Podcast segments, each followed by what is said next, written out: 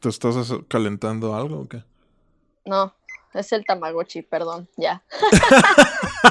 Dios, no puedes. no. ¿Un Tamagotchi? No. A huevo.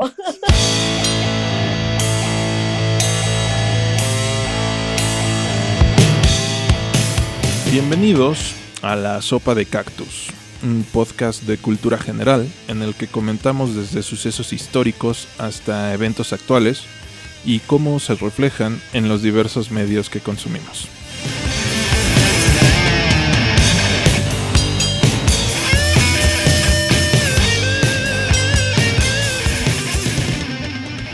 Nos acompañan nuevamente Zaida y por vía telefónica una autoproclamada fanática de los Beatles, amiga y una persona en extremo oculta, eh, Brenda Terán. Hello. Hola, hola, ¿cómo están? Hola. Hola, hola. Muy bien, gracias. Le estaba limpiando su caca. Disculpen ustedes. y gracias por la invitación. No, al contrario, gracias por tu presencia.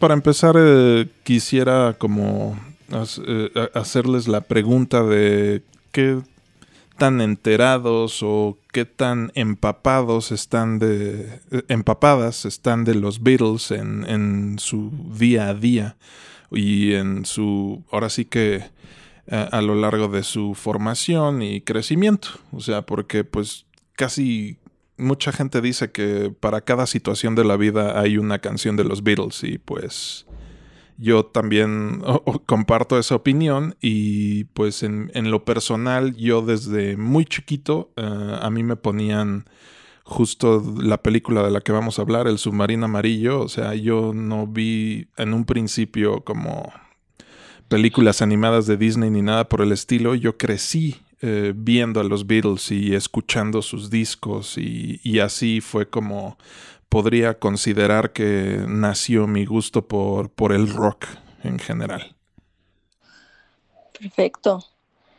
Pues en mi caso, em, de muy niña, digo, ubicaba una que otra canción, por supuesto, pero no fue aproximadamente hasta preparatoria que me empecé a clavar como muchísimo ya con toda su discografía, que empecé a escuchar eh, álbum por álbum, eh, aprenderme las canciones, la cronología, eh, datos históricos, culturales, de todo, ¿no?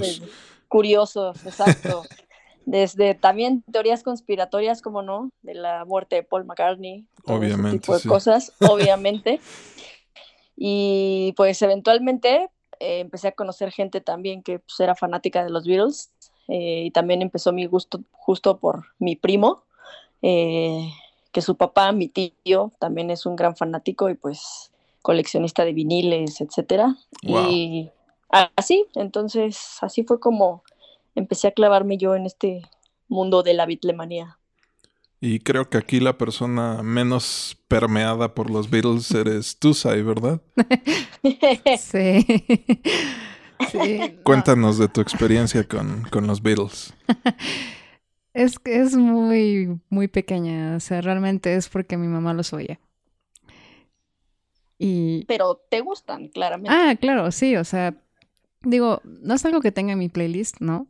Pero pero reconozco como su valor cultural y, pues toda la... Mm, e histórico, ¿no? Ajá, histórico que, dejaron a la humanidad. Va, súper. Pues eh, existen varias fechas que se usan para celebrar la existencia de los Beatles. Una de ellas es el 6 de julio, que cuenta la leyenda fue el día que John y Paul se conocieron. Sí. Otro es el 10 de julio, conmemorando su regreso a Inglaterra tras una exitosa gira en Estados Unidos y de donde sale la mayoría de estas imágenes de mujeres histéricas desmayándose mientras tocan en estadios así atascados de fans.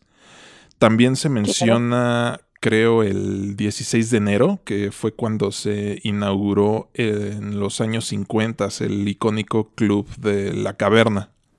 Es correcto, sí. Pero el, el 25 de junio es considerado el Día Mundial de los Beatles. Y la razón por la que se toma esta fecha es bastante interesante por sí, por sí misma.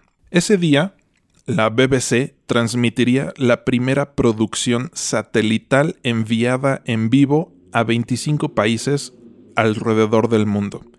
Y como era de esperarse, el segmento en el que participarían los Beatles fue de los más esperados. Sería en este segmento donde los Beatles, rodeados por Mick Jagger, Keith Moon, Eric Clapton, una pequeña orquesta dirigida por George Martin y otros amigos cercanos, debutarían All You Need Is Love como un mensaje de amor y paz mundial que por cómo se ven las cosas actualmente claramente fracasó. Sí, tristemente.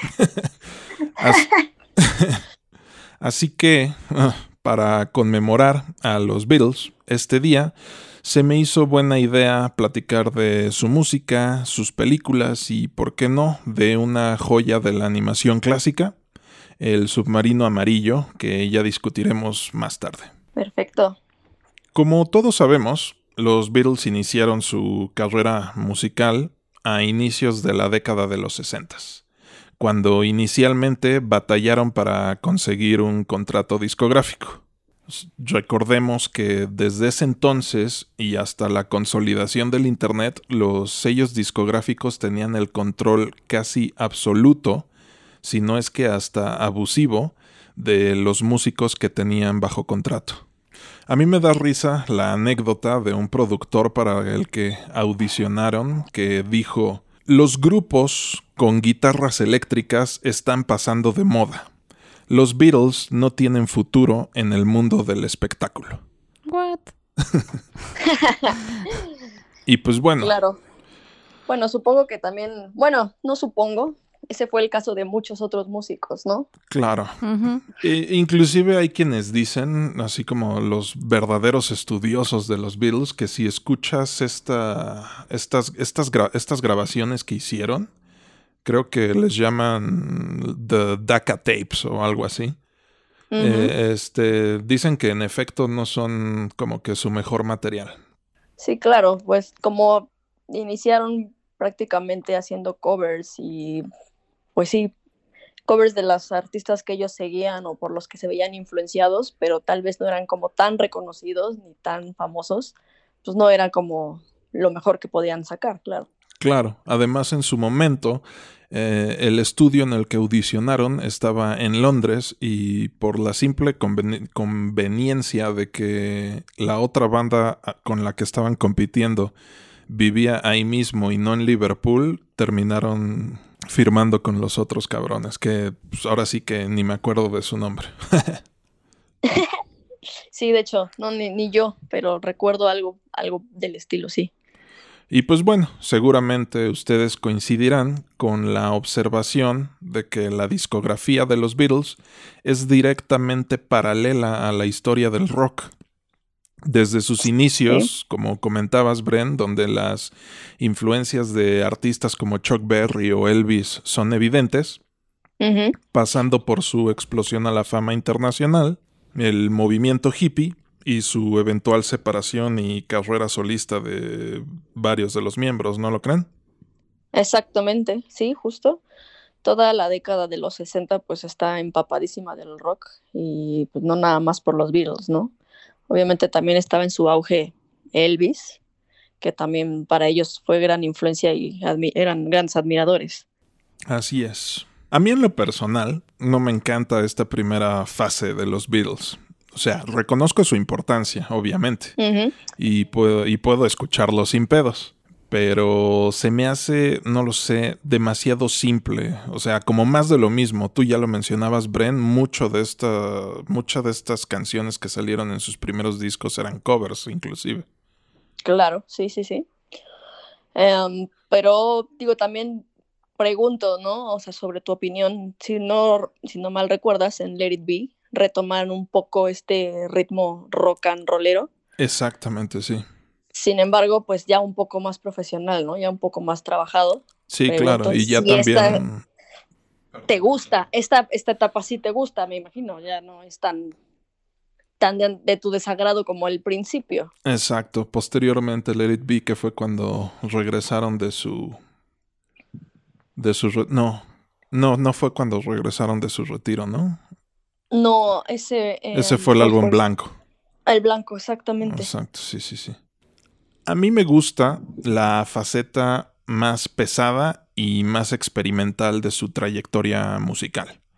Y no sé qué opinas, Brent, pero yo siento que este cambio es evidente en el Rubber Soul.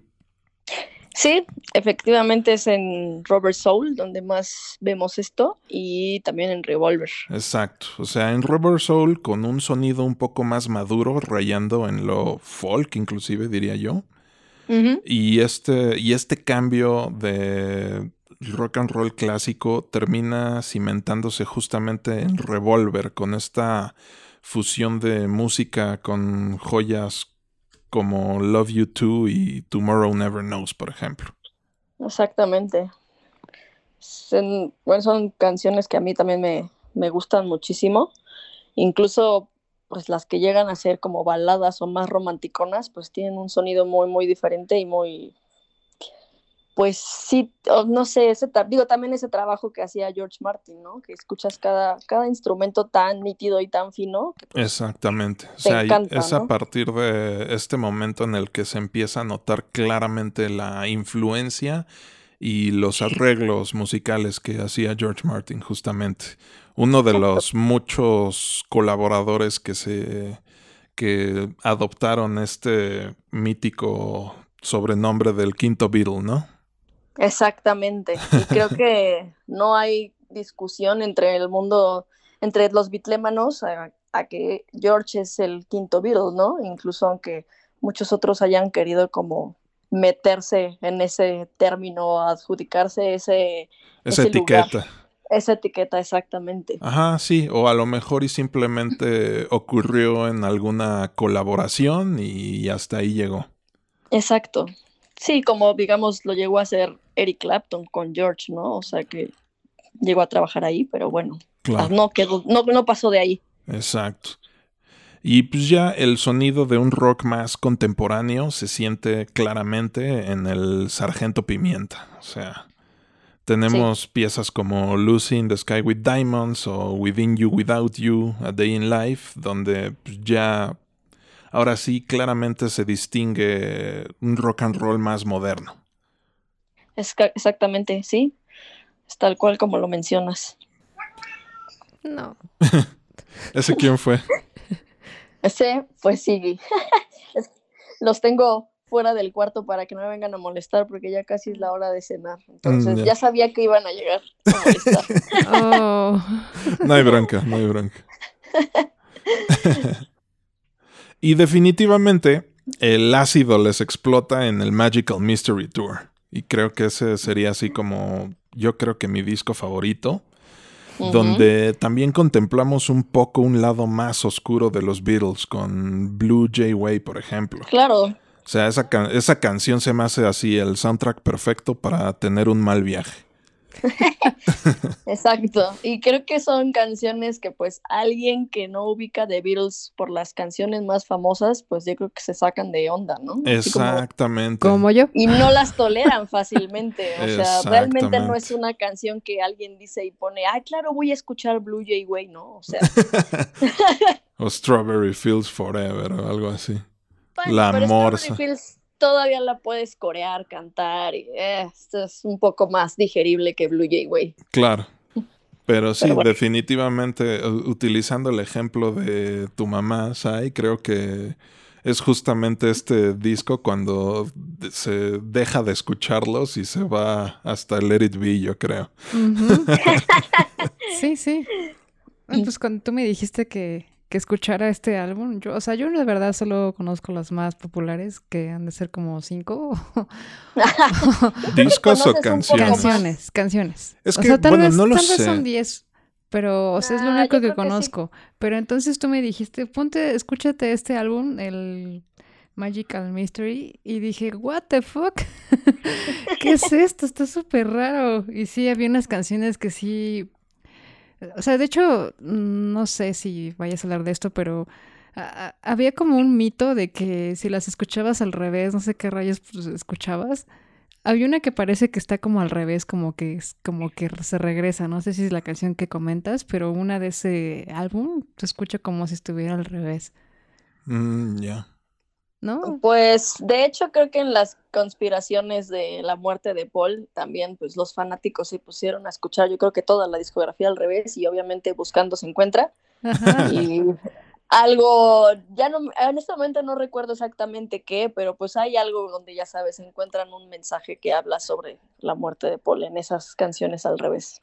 Ah, sí, claro. y también eh, este álbum siendo uno de los más experimentales que tienen en toda su discografía, eh, es también, no me sorprendería, no, ahorita no me viene a la mente un ejemplo claro, pero que en, alguno de los tracks que estén adornando la música de estos arreglos que el mismo George Martin metía, este, obviamente haya cintas tocándose al revés.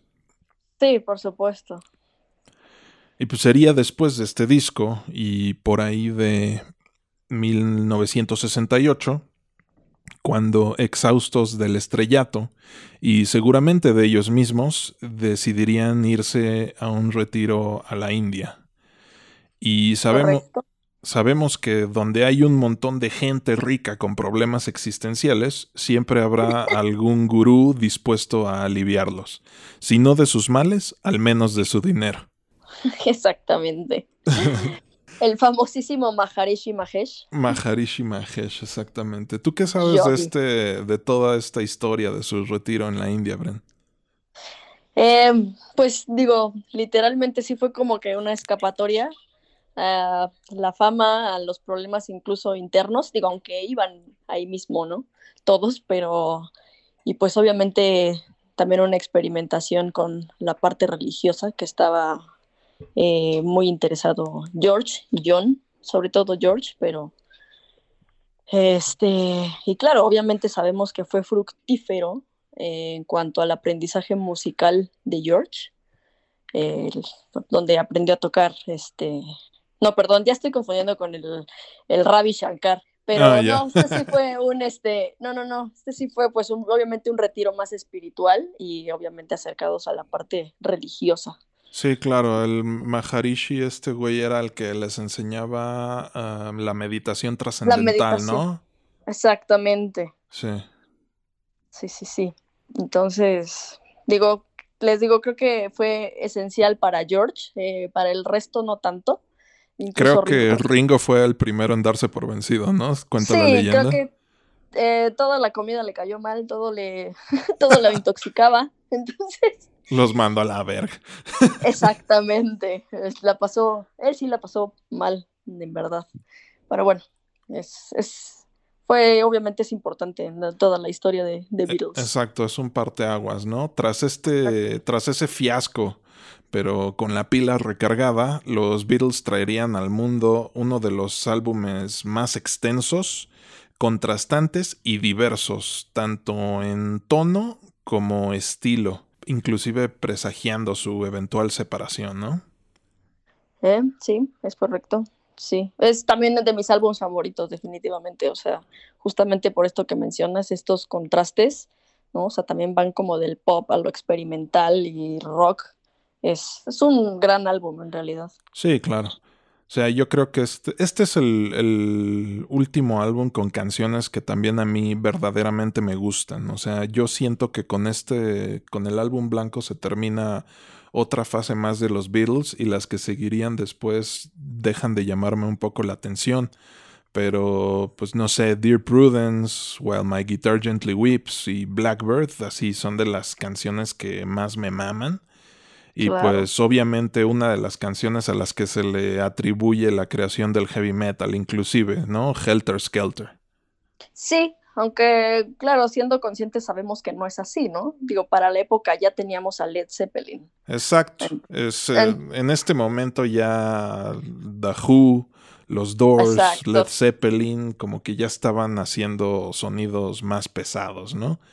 Pero, Pero no podemos negar que Helter Skelter es creo que de las canciones más pesadas que tienen estos cabrones.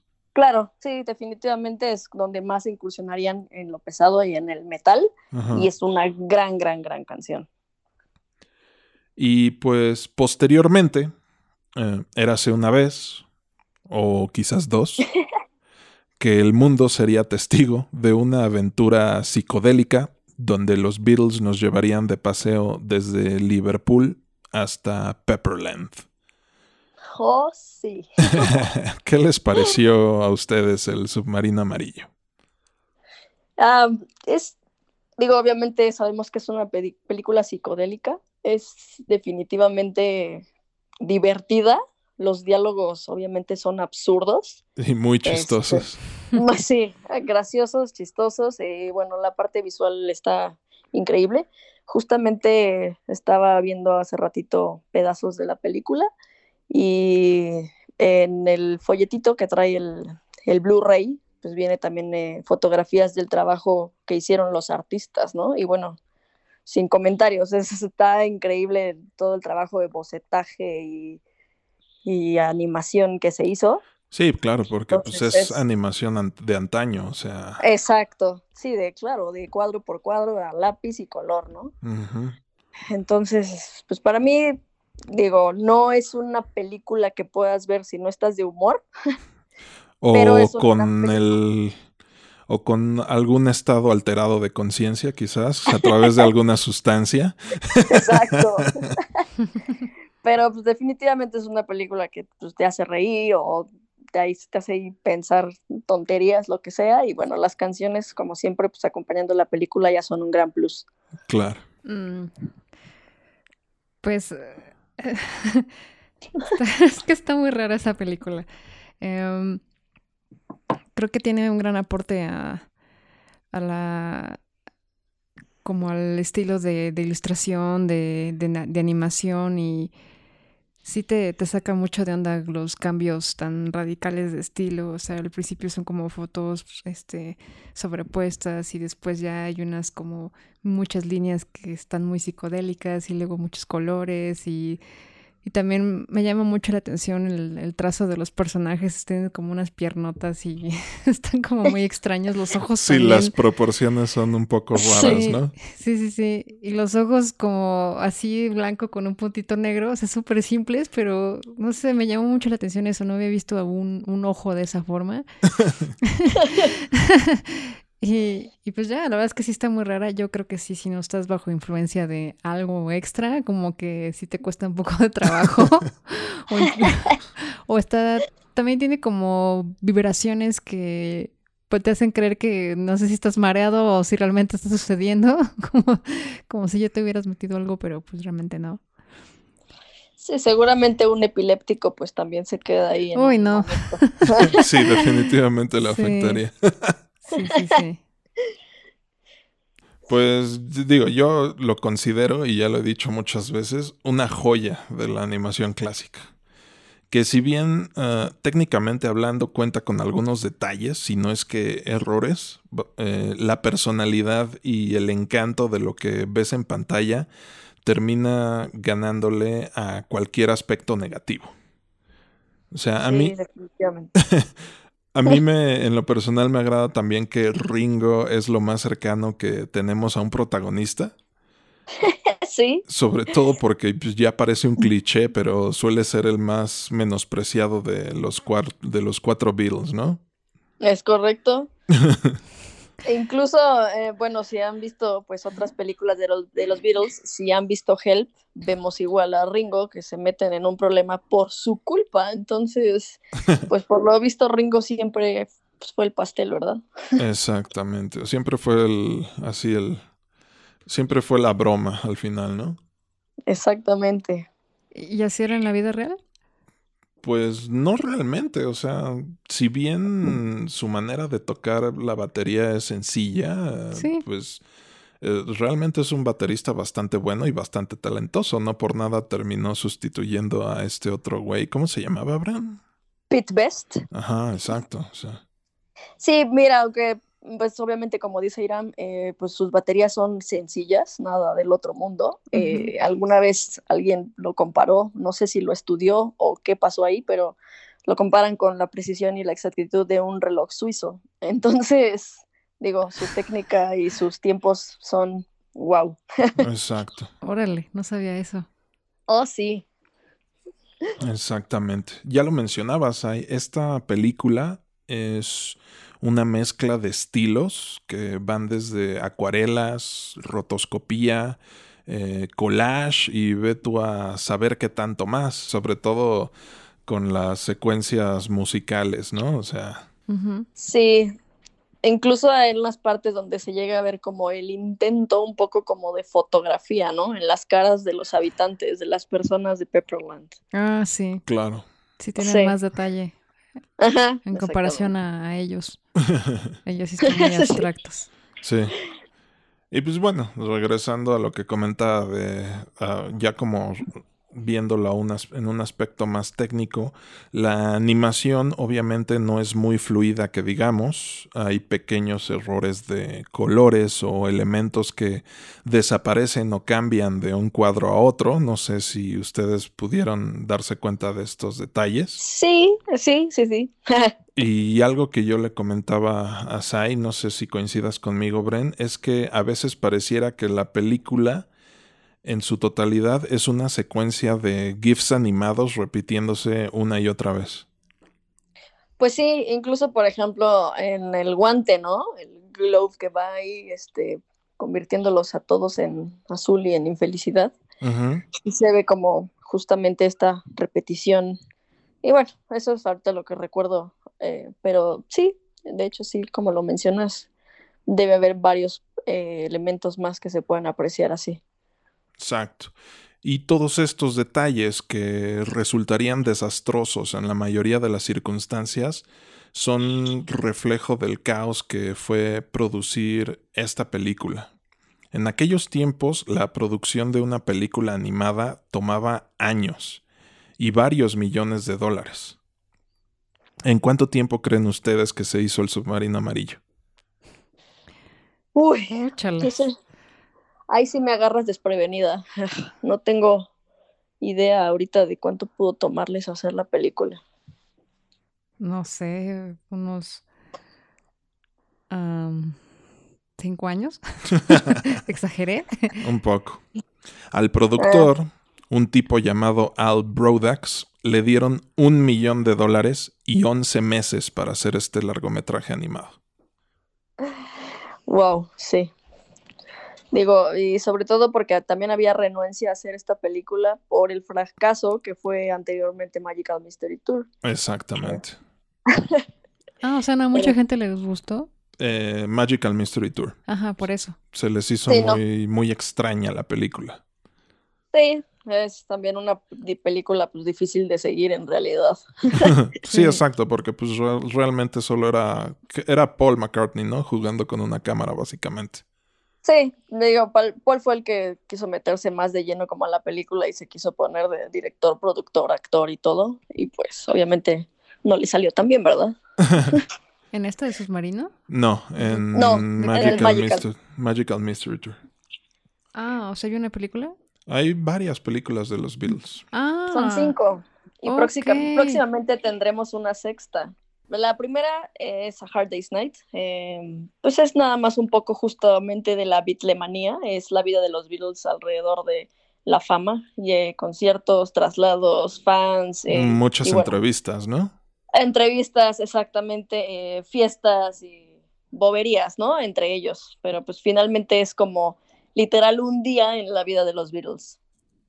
Em, posteriormente fue Help que es, eh, les digo, también es una comedia boba, donde eh, por accidente Ringo obtiene un anillo, que es un anillo que significa sacrificio. En, me parece que es también la India o no sé en qué país andan metidos y pues ya lo empiezan a perseguir por todo el mundo para hacer el sacrificio de Ringo al dios Kaili. y bueno, pues ya sabrán, andan de un lado a otro haciendo boberías para escaparse y salvar a Ringo del sacrificio al que tiene que ser sometido. Em, Y posteriormente um, ya viene el Magical Mystery Tour, que sinceramente ahorita no me acuerdo ni siquiera de qué se trata. ya tiene un buen rato que la vi, pero pues digo, obviamente prácticamente no trata de nada. Es, Básicamente. o sea, es, una película más experimental, por así decirlo, que otra cosa. Mm. Justamente. Después ya viene obviamente el Yellow Submarine y terminamos con Let It Be, que es pues nada más la grabación del, concierto arriba de la azotea, ¿no? Eh, pues no, más bien como los ensayos eh, de la grabación del disco y los problemas que tenían ellos internos con el grupo. Mm, ya. Eh, sí. Pero bueno, ya el concierto, pues, digo, fue como aparte. en la mm, azotea, claro. Ese es el que yo ubico. Y pronto saldrá Get Back. Entonces. ¿Y esa de qué va a ser? Es igual algo así como pues un detrás de cámaras ahí de los Beatles grabando este música, eh, entrevistas, es de Peter Jackson, entonces la esperamos. no, seguramente va a estar bueno entonces. Sí, la verdad es que promete muchísimo. Obviamente, pues, entrevistas inéditas, footage nunca antes mm, visto. claro, sí, sí. Ajá. Y mucho de esto restaurado, ¿no? También. Exactamente, restaurado. Entonces, la mm. verdad es que sí, sí promete. Sí, o sea, de hecho, hablando de las restauraciones, si tú ves los videos musicales que, que en su momento sacaron y que actualmente se encuentran en sus, en sus redes sociales, en su canal de YouTube y todo eso, y que son videos restaurados, tiene una nitidez impactante y pues, o sea, la, de veras que son un tesoro para la humanidad estos videos así con, con una imagen reparada. O sea, es impresionante que le alcances a ver los granos al pinche George Harrison. Claro, sí, sí, son una belleza. Los, los nos lo agradecemos. Pero bueno, regresando al desmadre que fue producir el submarino amarillo, eh, tenían un año para hacer esta película. Y a eso súmale que a los seis meses de iniciado el proyecto, los 250 animadores que estaban trabajando en las más de 25.000 celdas de animación se pondrían en huelga. ¿Y esto por qué fue? Pues muchas personas, y sobre todo nosotros por la chamba que hacemos, estamos conscientes de la putiza que implica hacer animación. Claro. Entonces ahora imagínense tener que acabar una película en menos de un año. Sí, ya me imagino. Y por y también por tan poca lana que tenían. Sí. Ok, ok. Pero fue justo estas limitantes sumado al ingenio de los artistas implicados, que el estilo y la personalidad se imponen a las dificultades del proyecto, y afortunadamente tenemos esta gran película como testimonio de ello. Eh, sí, es, digo, afortunadamente porque pues es una película que sí rescataría y que vale la pena, que yo siempre le recomendaría a todo mundo que la vea. Entonces, pues qué bueno que a pesar de, se logró. Exacto. Y así como los Beatles resultaron ser una gran influencia para muchísimos músicos, estoy seguro de que el submarino amarillo sería una fuente de inspiración e influencia para muchas personalidades en el mundo de la animación. Sí, claro. Bren, ¿a ti cuál secuencia musical te gusta más de toda la película, ya sea por la canción o el estilo de la animación? yo creo que me gusta mucho eh, ya cuando tocan Sgt. Peppers, que es cuando llegan a Pepperland a salvar a todos los habitantes. Sí, que es cuando hacen que se levanten en rebelión contra los Blue Minis, ¿no? Exactamente. Eh, porque, digo, aparte de que la canción me gusta muchísimo, me hace una canción muy poderosa, por decirlo de alguna forma. Y bueno, las guitarras, ¿no? En sí de la canción me encantan, entonces creo que van muy de acuerdo a la, a la escena ya cuando va todo, digamos, mejorando en la película. Sí, claro, y en, efecto es una canción bastante pesada también. Exacto. Yo creo que a partir de ahí es como me, mi parte favorita de la película. Mm, ya. ¿Y a ti, Sai? creo que... Mm, creo que la de la parte donde sale la canción de All You Need Is Love. All You Need Is Love. Sí.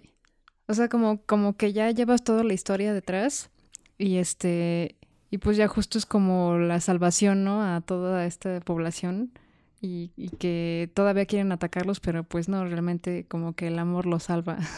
ya están ganando. Entonces se me hace como muy bonito ese mensaje y la canción y que justo lo ponen en ese momento en el que pues ya se habían salvado, pero siguen, todavía este güey los quiere atacar y demás. Entonces, no sé, como que toda esa, esa unión de elementos hace que me guste ese, ese lapso. Sí, sí, es bella esa parte. Creo que a mí, eh, más que la música, me llama más la atención los aspectos experimentales de, de la animación. Y donde más se nota esto es en When I'm 64. O sea, sobre todo en, en, este conteo de un minuto de cómo van cambiando de estilo los números. Sí. Sí. Este, lo que les mencionaba de que parece un collage esta Eleanor Rigby, por ejemplo. O sea, que es animación muy experimental y así que yo creo que lo más experimental de la animación en toda esta película es la de Only a Northern Song. Es donde vemos los rostros de los Beatles así como en imágenes de alto contraste, con estas imágenes como de ¿cómo se le llame? Osciloscopios así integrados en, en la imagen. Ok. Y pues obviamente donde más loca se vuelve la animación también considero que sería Lucy in the Sky with Diamonds. Sí, también. Digo, definitivamente todas las escenas donde hay canciones donde más jugaron y experimentaron con todo lo que mencionas, ¿no? Sí, exacto. Entonces, digo, en general, todas las escenas donde hay eh, canciones, pues es como para ponerse a analizar justamente la animación, porque siempre hay algo, algo bonito y padre ahí. Sí, claro. Y también es un ejercicio en lo absurdo. Es como si te dicen así como escoge tu pizza favorita. Pues no mames, o sea, todas son buenas, ¿no? sí, exacto. bueno, una que también me da mucha risa en particular es la de Hey Bulldog. No sé, se me hace muy chistosa. Eh, por el perro, sí. sí, esta interacción con, con, los perros es muy, muy cagada. Exactamente. Oye, la que pone al inicio es esta que dices Eleanor Rigby. Sí. Eh, donde hay un pedazo en el que dice ah, todas esas personas solitarias o algo así. Ajá, exactamente. Ah, ok. Es que esa, o sea, esa me gustó porque justo visualmente y auditivamente ves la soledad de las personas. Ajá, sí. bueno, es que a mí me gusta más cuando una cosa, cuando tanto el audio como la imagen hacen clic. Entonces, esa primera parte me gustó y la que les acabo de comentar de All You Need Is Love. Mm, Porque sí, justo se veían solos y, y como tenían este estilo de, de collage o no sé qué sea, que se vea como realista y a la vez frío. Sí, es como un collage, básicamente. Entonces como que eso todavía le da más pesadez a esta soledad.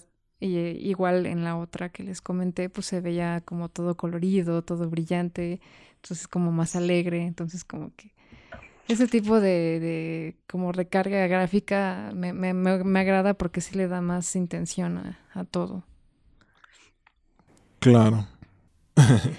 Y no sé si ustedes se enteraron de que Disney en su momento iba a producir un remake del Submarino Amarillo, del estudio que nos dio horrores como El Expreso Polar, Un Cuento de Navidad y Marte Necesita Mamás.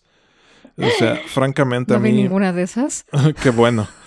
Agradecemos la cancelación del proyecto. Sí, francamente me da gusto que nunca se llevó a cabo. No sé si vieron las las pocas imágenes que han salido a la luz de los las adaptaciones de los personajes y todo y pues francamente se ven nefastos, o sea. No. Sí, sí lo llegué a ver y, no gracias, paso, me quedo con la única y original. Sí, así en serio, toda la personalidad que tienen y la, la locura que implica el diseño de cada uno de los personajes, así se la absorbieron por completo. Inclusive a los Beatles, o sea, no se ven, se ven mal. Qué triste.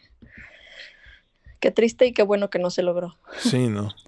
No creo que sea una película en la que puedas hacer un remake, ¿no? O sea, creo que tiene mucho, dentro de todas sus este, detalles de que uh, bajo, bajo presupuesto y estos este, em, animadores que pues tenían poco tiempo y demás, creo que todo eso hace que sea una buena película, ¿no? O sea, aunque, aunque se vean como errores, es, es parte de, o sea, no es un error, o sea, es parte del estilo y de todo el feeling que trae.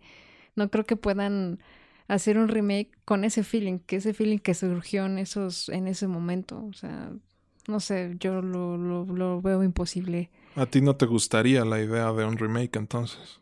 No, no, es, es que, o sea, es tan rara, tan, tan, tiene tanta carga gráfica, tanta carga auditiva y, y o sea, cómo se veían los monos, cómo caminaban así todos chuecos.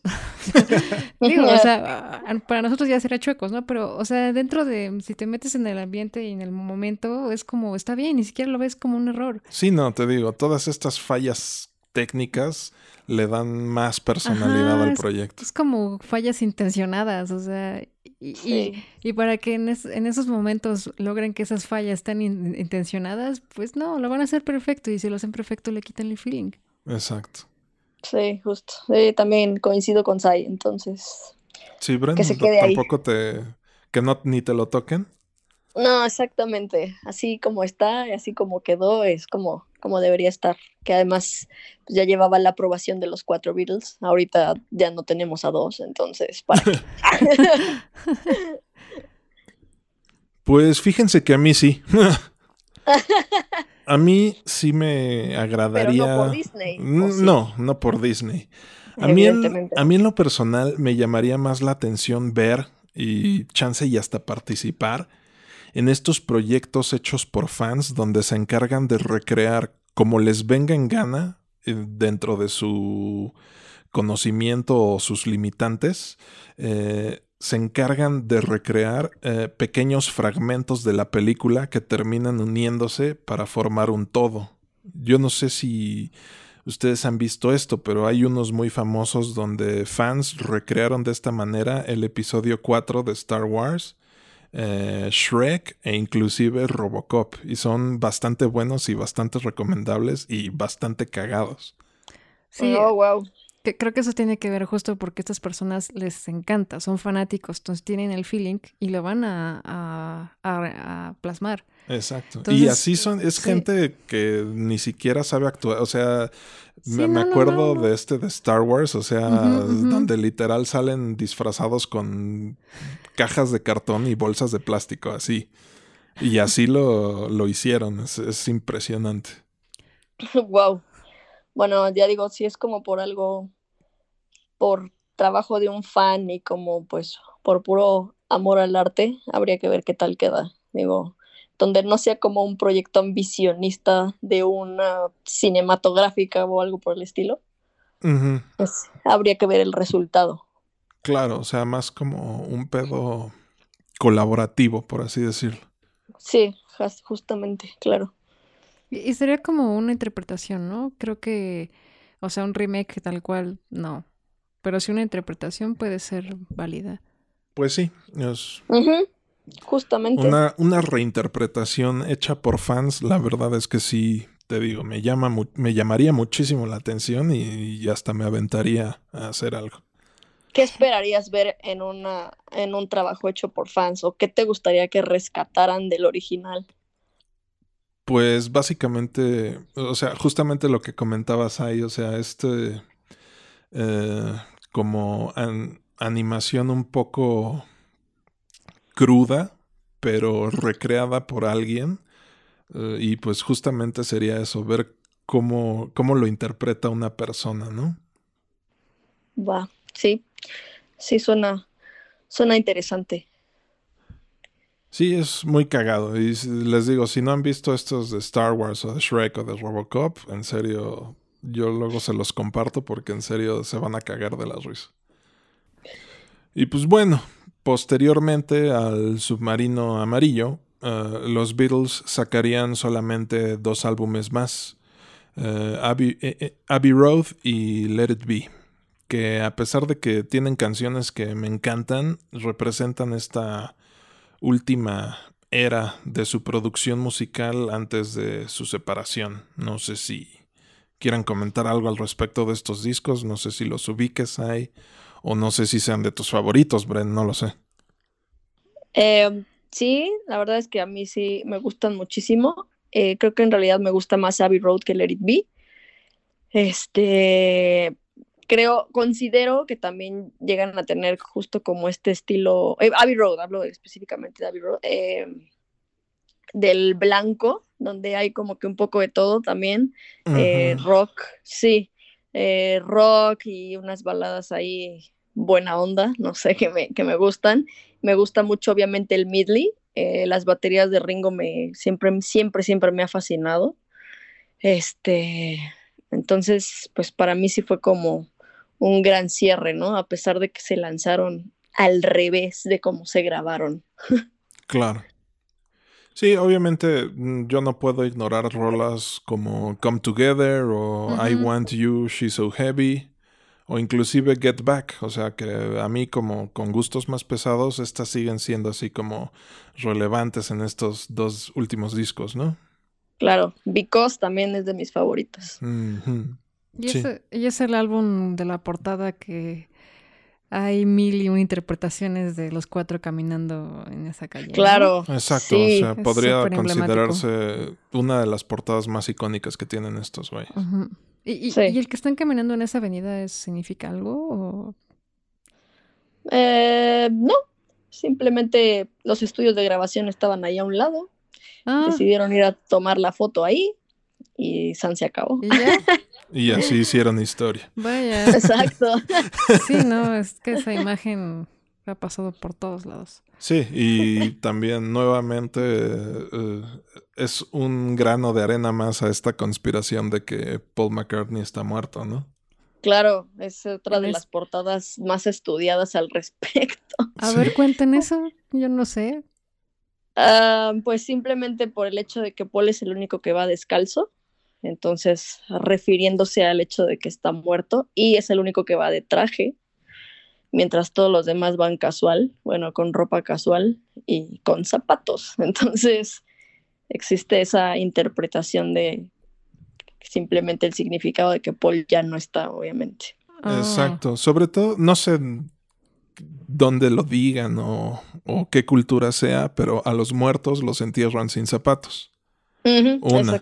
Y también esta gente que se dedica a alimentar esta teoría conspiranoica menciona que, eh, que cada uno de los Beatles está ah, actuando un papel en esa portada. Ah, sí. O sea, si Paul McCartney es el que está, ah, es el muerto, eh, George Harrison es el enterrador porque es el que va vestido más casual y de mezclilla. Eh, Ringo es el sacerdote.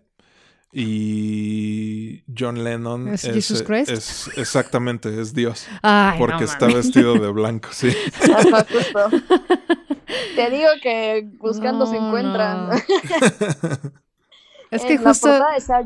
Eh, perdón. No, no, es que justo por eso preguntaba, o sea, porque esta portada así es como, wow, la portada, de creí que tenía algún significado, pero resulta que solo estaban, el estudio estaba al lado de esa avenida y ya. Exactamente.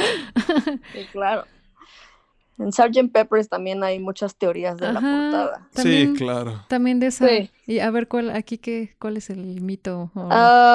De lo que recuerdo ahorita es en algún lado por las, hay unas flores que me parece que forman el bajo de Paul, o escriben la palabra Paul con un signo de interrogación al final, como preguntándose dónde está Paul.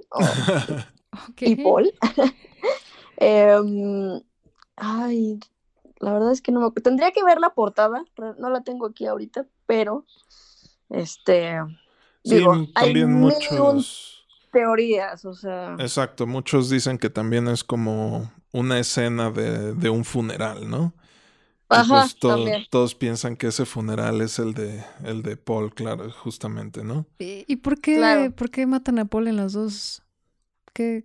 Porque simplemente a Paul le gustaba ser protagonista de todo, entonces era la forma de ah. llamar la atención y ya. Ah, vaya. sí, es así. Y sí, de, bueno, de hecho, en, ya vi, o sea, bueno, eh, están formadas la palabra Beatles con flores rojas. Abajo hay un bajo formado con eh, flores amarillas. Sí. Y ese bajo forma la palabra Paul con un signo de interrogación al final. Entonces, ahí una de las otras tantas teorías. ¿Y esta portada por qué tiene tantos personajes? esta la veo súper retacada. Pues sí, es un collage. Simplemente es. ¿Y significa algo? No. ¿No? No, realmente. Sí, no, no realmente. bueno, estoy seguro de que si quieres encontrarle una interpretación, de seguro existen 20, pero. Sí, claro. Pero pues simplemente es una portada, yo lo siento, representa un cambio. O sea, porque ahí tú ves a los Beatles psicodélicos al lado de los Beatles viejos. Ajá, sí, justo este, con trajecito y todo. Acompañados de un montón de personajes extraños, o sea, así de la así sin ver la portada y a la mente me viene que está por ahí está está Marilyn Monroe y este sí. Alistair Crowley, una personalidad así como famosa en cuanto al satanismo y entonces simplemente representa cambio. O sea, es donde yo, como yo les decía antes, siento que es uno de los discos que ya se sienten más rockeros. Y pues esa es mi interpretación de, de, esa portada. sí, claro. No, y es, es correcta en realidad. Y pues sí, regresando al final de su era, eh, para mis gustos en particular, yo siento que a estas alturas, ya lo mencionabas, Bren, bandas como Led Zeppelin, los Doors, todos estos, ya les habían comido el mandado en cuanto a rock pesado se refiere, que pues obviamente es más lo que a mí me gusta, ¿no? Claro, sí, por supuesto. lo sabemos, se sabe. Y pues no sé si quieran comentar algo más de, del submarino amarillo. pues no, en realidad, digo, creo que ya lo mencionamos todo, ¿no? Es como una película que yo pondría como un most para verla en algún momento de tu vida, independientemente si eres bitleman o no. Es como una película también un poco revolucionaria, podría decirse, por como lo mencionamos ya, el estilo de animación. Entonces, yo le diría a todo el mundo que es algo que, una de las películas que tienes que ver antes de morir. Claro. ¿Y por qué no una película perfecta para ver eh, en este día, no? día Mundial de los Virus. ¿Por qué no? Sí. Es un buen día justo para eso. es un buen día para para echarse unas chelas, fumarse un porro y ver una película bastante extraña. bastante. Correcto. pues bueno, Bren, para terminar, solemos plantearnos una pregunta, un hipotético, y como eres nuestra invitada, te toca ser cuestionada. Ok. Brenda, eres absorbida por un portal que te permite viajar al pasado y tienes dos opciones salvar la vida de John Lennon o salvar la vida de Paul McCartney, porque todos sabemos que el verdadero Paul murió en un accidente automovilístico. ¿A, quién salvarías? Obviamente a John Lennon, porque la muerte de Paul McCartney nunca existió.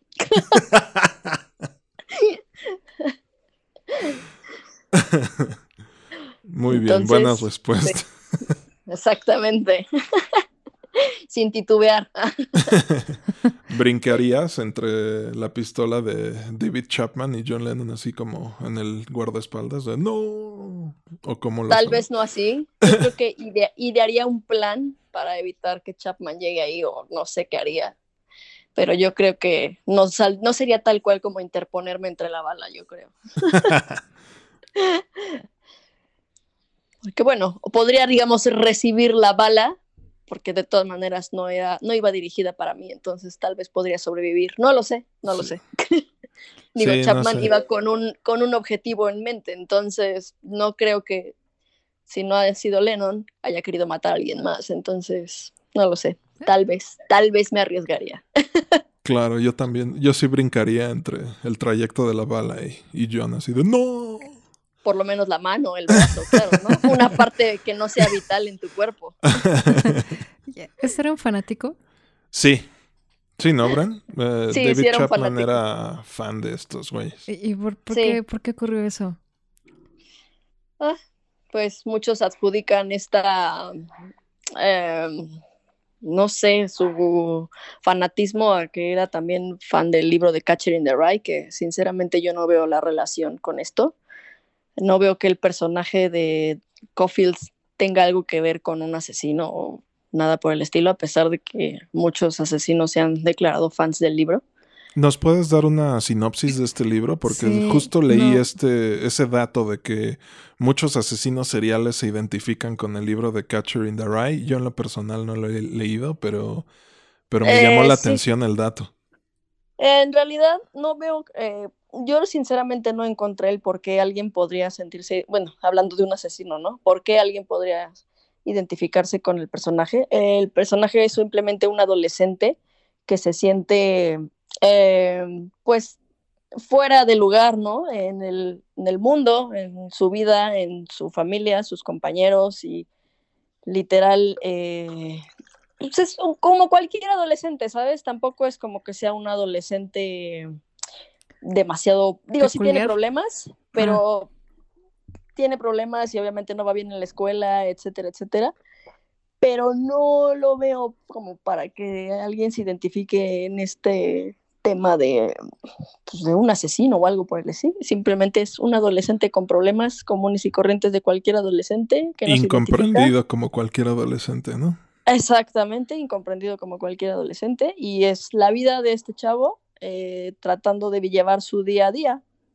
Entonces, eh, pues no, no lo entiendo. Simplemente creo que pues, Chapman era fan del libro, por la razón que tú quieras, pero no creo que haya algo en el libro que te haga pensar de, claro, es un asesino serial, se identificaría con el personaje. O sea, no, no existe algo así.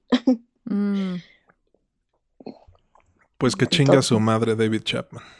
Claro, y agradezco a Yoko que no lo deje salir de la cárcel. Sí, porque también este informándome al respecto, creo que ha intentado salir este bajo libertad condicional en muchas ocasiones, ¿no? En múltiples ocasiones y Yoko no lo permite, es correcto. Qué bueno. Mm. Sí, por su propia seguridad, o sea, los fans se le echarían encima, es me parece ilógico querer salir, pero bueno.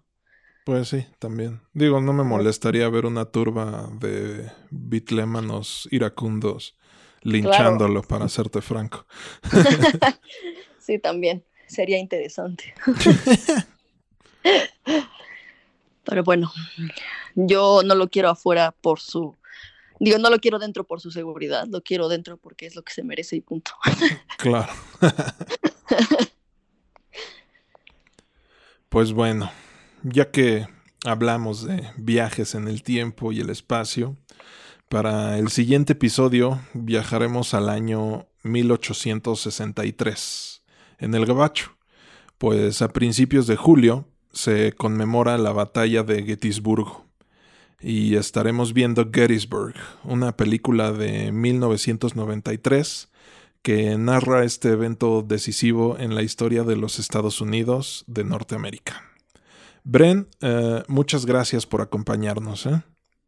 Gracias a ustedes, muchísimas gracias por la invitación. Un placer y pues estuvo bastante entretenido. gracias, Bren. Pues cuídate, eh, cuida a tus gatos, salúdeme a su hombre y pues cuídense mucho. Igualmente, cuídense mucho. Pues aquí nos estamos escuchando y leyendo. Perfecto. Bye. Bye.